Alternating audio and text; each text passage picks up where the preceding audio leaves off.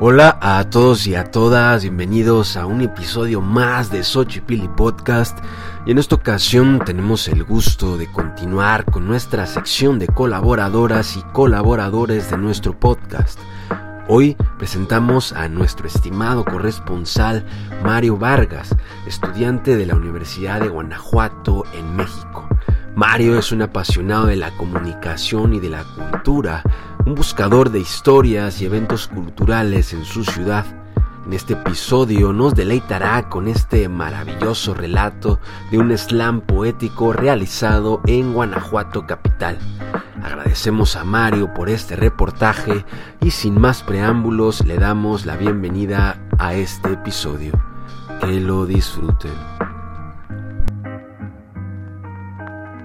Hola, ¿cómo están? Saludos a toda la comunidad de Xochipilli Podcast. Soy Mario Vargas y este es el relato de un slam poético ocurrido en Guanajuato capital. Ojalá lo disfruten mucho. Hemos venido a crecer aquí, a esta tierra extraña, llena de plástico, sudor y razas. Y aquí dejamos a nuestros hijos para que crezcan como plantas, pero en el asfalto no crecen y germinan las esperanzas. Son los versos clandestinos de Carlos García, matizando el rojo de los arcos que sostienen la antigua recoveco en donde la comunidad estudiantil de Valenciana se ha reunido para rendir culto a las bellas letras, evento organizado por el colectivo Luces del Mocerío, con la finalidad de acercar a más personas la poesía a través de la oralidad, descubrir nuevas voces y borrar por un rato el cruento contexto.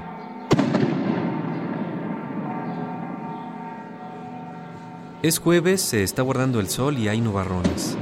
Afuera el espacio sufre a campanadas y cuetones, a trompetazos, tamborazos y panderos. Ay, ay, ay, ay, canta y no llores. Un dolor pulsátil. Conturbado, el ambiente se toma las sienes, se le nula la vista, se le revuelve el estómago. Entre el olor a túnel y la virulenta masa que camina por su peña, acosada sin importar qué hora es, día, tarde o noche, por la última, siempre la última, última salida para la callejoneada. A la estridente muerte de la tarde, las primaveras reviran desesperadas.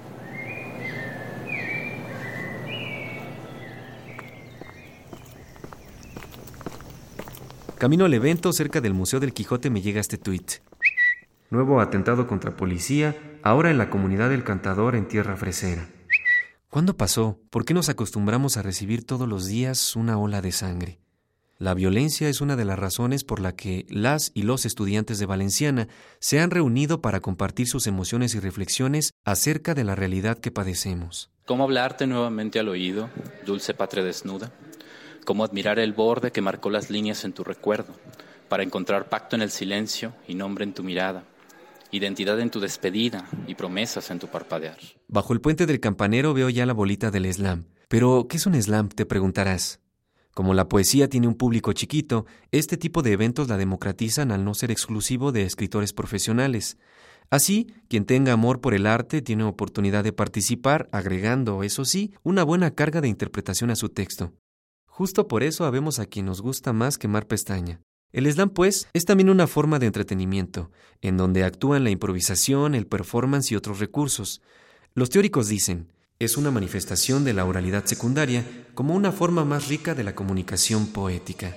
Eh, Jaral del Progreso. Bueno, eh, voy a leer el texto, no voy a mencionar el título porque la idea es que a través de la lectura se figuren de qué es lo que estoy hablando. Es Daniel, habilidoso parkour, amante de los deportes extremos, estudiante de letras, quien, tras el reflejo de las luces navideñas que engalanan el pedestal y parpadean en sus lentes, clava la mirada en su texto para describir el molesto momento justo cuando antes de pegar el ojo aparece el endemoniado zumbido del mosquito. Es mejor armarse de valor y levantarse fuerte y decidido a enfrentar a nuestro enemigo.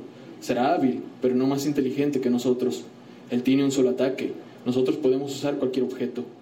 No bastará con golpearlo o herirlo. Apenas termina su lectura, le robo sus impresiones del evento. Sexto semestre. ¿Por qué crees que son importantes este tipo de eventos? Creo que son muy importantes en el sentido de no sabemos quién es el actual Octavio Paz. Necesitamos descubrir al actual Elena Garro, necesitamos encontrar al nuevo Pedro Páramo, necesitamos descubrir quiénes serán los nuevos escritores de la tradición eh, que van a trascender en todo México, ¿no? Por eso están aquí, para hacer comunidad y borrar el hastío. Aquí adentro, el paliativo de la risa se trafica libremente. Se bebe, se aplaude y se fuma la poesía entre amistades y futuras promesas. Todo es fraternidad, brillo en los ojos, protesta, resistencia. Hay de todo pero tampoco de nada, dice mi compa el Diego de Filosofía, con el que llevo un rato hablando de Lesama Lima y Giordano Bruno, nuestras últimas lecturas. Pero veo pasar a Rex, directora del colectivo, y se me ocurre asaltar sus impresiones. Ahorita te guacho, le digo al Diego que me mira con sus ojos hundidos. Me abro paso con Rex entre la bulla hacia el segundo piso del bar. Con apenas 21 años, Rex, cabellera azulada al ras del hombro, Amante de las letras, sentada frente a mí con su luciente piercing septum, habla a ultranza sobre la importancia del evento y las aspiraciones del mocerío. Nuestro objetivo es difundir el arte de los jóvenes en el estado de Guanajuato. Sí, es el primero que organizamos en Guanajuato. En León ya hemos hecho tres eventos. Creo que muchas personas se quedan con la idea de que Guanajuato es un lugar para venir a hacer, pues sí, una fiesta en general, ¿no? cuando olvidamos el hecho de que pues es un nicho cultural, está lleno de artistas por todas partes, ya sea Mientras habla mi cabeza anda en otro lado porque ahora que veo sus ojos de Horus en el cuarto semioscuro ya porque cayó la noche, la recuerdo rubia y verde, también gris, violeta o rosa, como en esa foto de Motomami colgada en su Insta, posando en un asoleado páramo de fondo y un epígrafe que eterniza el momento. Hacemos lo que nos gusta porque nos vamos a morir publicación llena de amor con más de 300 corazones. Creo que los estudiantes están muy entusiasmados al respecto porque quieras o no, la academia te, te traga, ¿no? Tal cual, entonces nosotros... Abajo el evento sigue. y pues ahora sí. Ya se asomó Sabines, Cortázar y el Rodrigo, dice mi compa el Diego mientras bebe a su Vicky. ¿Tú vas a leer? Le contesto. No traje nada. ¿Escribes? Sí, pero hoy vine a escuchar. Estamos en la barra, casi pegados a la puerta. Veo las pizzas en la vitrina y se me antoja una, pero las orillas quemadas me quitan el hambre. ¿Ya viste que los tres focos rojos sobre la barra avivan las juntas blancas del tabique de los arcos?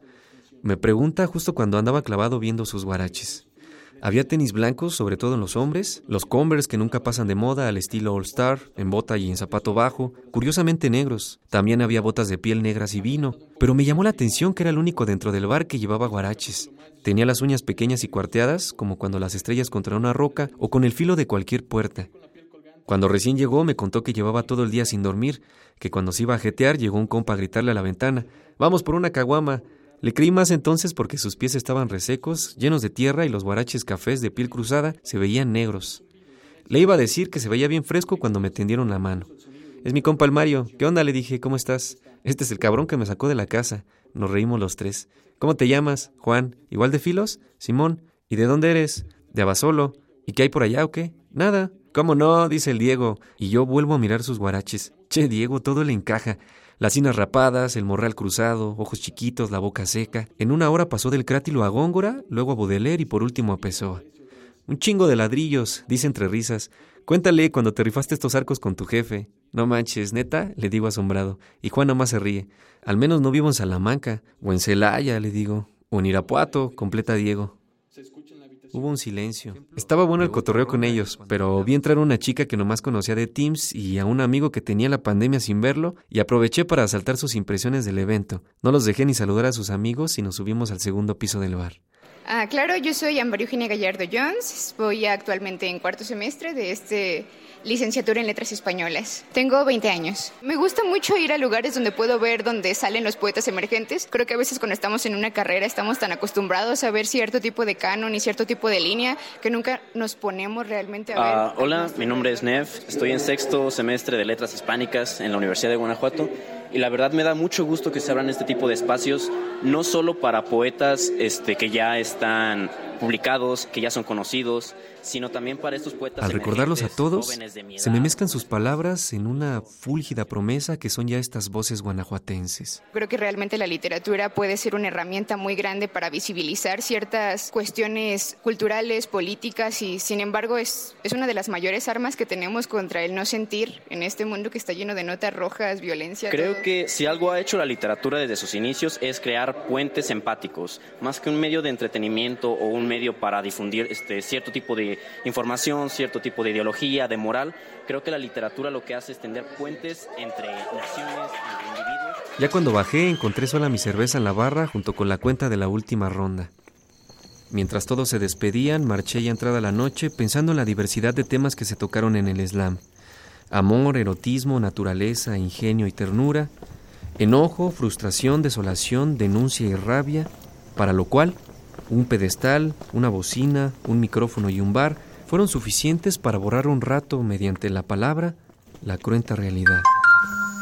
Apenas poniendo punto final a este relato, la pantalla de mi celular se salpica con el sanguinario tweet que llega de la jornada. Sube a 11 el número de muertos por ataques a bares y hotel en Celaya. Siete mujeres y tres hombres, el número de fallecidos en los ataques a dos bares y el Hotel Gala en esta ciudad, perpetrados por un grupo armado, atacó la noche del lunes, informó la Fiscalía General del Estado.